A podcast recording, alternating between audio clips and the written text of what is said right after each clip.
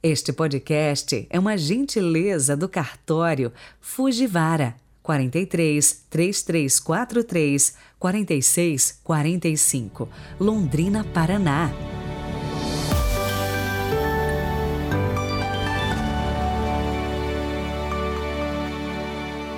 Está começando mais um podcast Evangelho do Dia. É a palavra de Deus chegando aos seus ouvidos na esperança de encontrar acolhimento e compromisso. Incrível como toda a Bíblia, toda a lei pode ser resumida numa única frase. É isso que Jesus nos ensina hoje, 19 de agosto de 2022. Rezemos juntos. Pelo sinal da Santa Cruz, livrai-nos Deus, nosso Senhor, dos nossos inimigos. Derramai, Senhor, sobre o povo suplicante a abundância da vossa graça, para que, seguindo os vossos mandamentos, receba estímulo e ajuda na vida presente e felicidade sem fim na vida futura. Amém.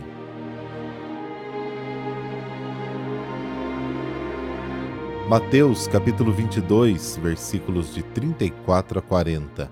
O Senhor esteja convosco, Ele está no meio de nós. Proclamação do Evangelho de Jesus Cristo segundo Mateus. Glória a vós, Senhor. Naquele tempo, os fariseus ouviram dizer que Jesus tinha feito calar os saduceus. Então eles se reuniram em grupo e um deles perguntou a Jesus para experimentá-lo: Mestre, qual é o maior mandamento da lei? Jesus respondeu: Amarás o Senhor teu Deus de todo o teu coração, de toda a tua alma e de todo o teu entendimento esse é o maior e o primeiro mandamento. O segundo é semelhante a esse: amarás ao teu próximo como a ti mesmo. Toda a lei e os profetas dependem desses dois mandamentos. Palavra da salvação. Glória a vós, Senhor.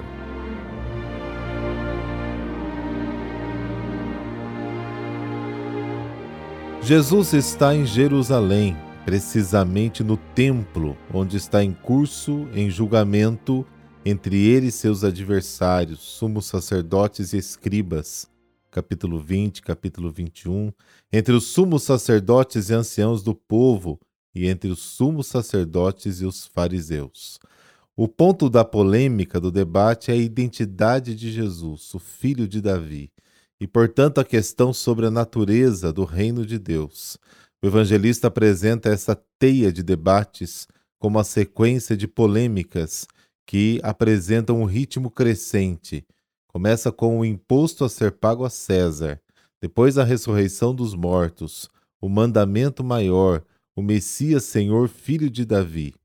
Os protagonistas das três primeiras discussões são expoentes do judaísmo oficial, que tentam colocar Jesus em dificuldade em questões cruciais.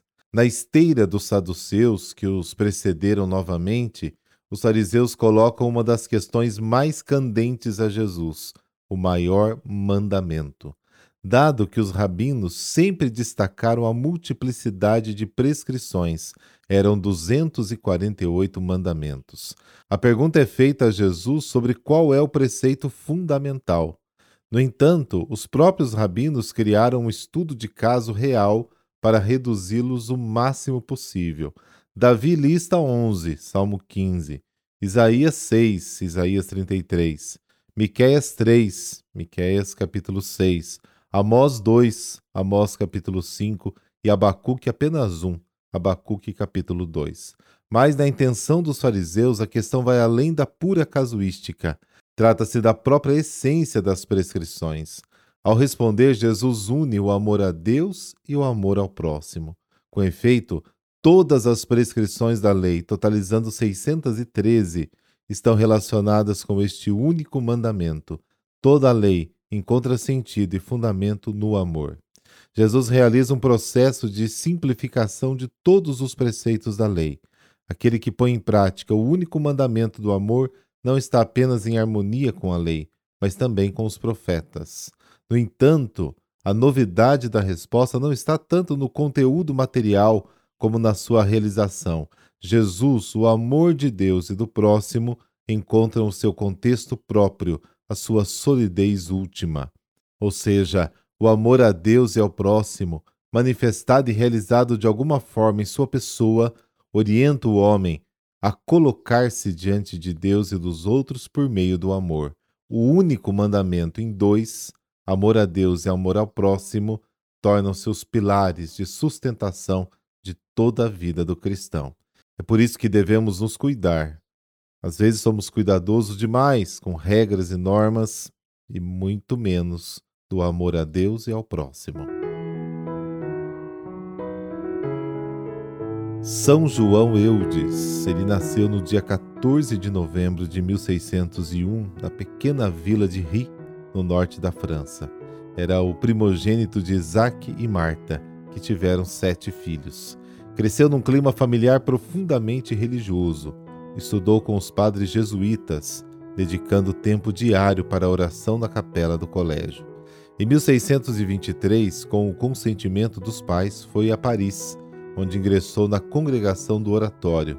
Dois anos depois, recebeu sua ordenação, dedicando-se integralmente à pregação entre o povo. Quando, em 1627, estourou a epidemia da peste, João percorreu as vilas mais distantes e esquecidas. Como sensível pregador, levou a palavra de Cristo, dando assistência aos doentes e suas famílias. Manteve-se inconformado com o contexto social que evoluía perigosamente onde as elites dos intelectuais valorizavam a razão e desprezavam a fé. João Eudes, sabendo interpretar esses sinais dos tempos, fundou em 1643 a Congregação de Jesus e Maria, cuja missão é a formação espiritual e doutrinal dos padres e seminaristas, e a pregação evangélica inserida às necessidades espirituais e materiais do povo. Também fundou a Congregação das Irmãs do Bom Pastor. Com os seus missionários, João dedicou-se à pregação de missões populares, um ritmo de trabalho simplesmente espantoso. Coube a João Eudes a glória de ter sido precursor do culto da devoção dos Sagrados Corações de Jesus e de Maria. Morreu no dia 19 de agosto de 1680. Ó Pai, pela vossa misericórdia, São João Eudes anunciou as insondáveis riquezas de Cristo Concedei-nos por sua intercessão crescer no vosso conhecimento e viver na vossa presença segundo o Evangelho, frutificando em boas obras. Por nosso Senhor Jesus Cristo, vosso Filho, na unidade do Espírito Santo. Amém. Abençoe-vos o Deus Todo-Poderoso, Pai, Filho, Espírito Santo. Amém. Excelente final de semana para você e muita luz para o seu dia.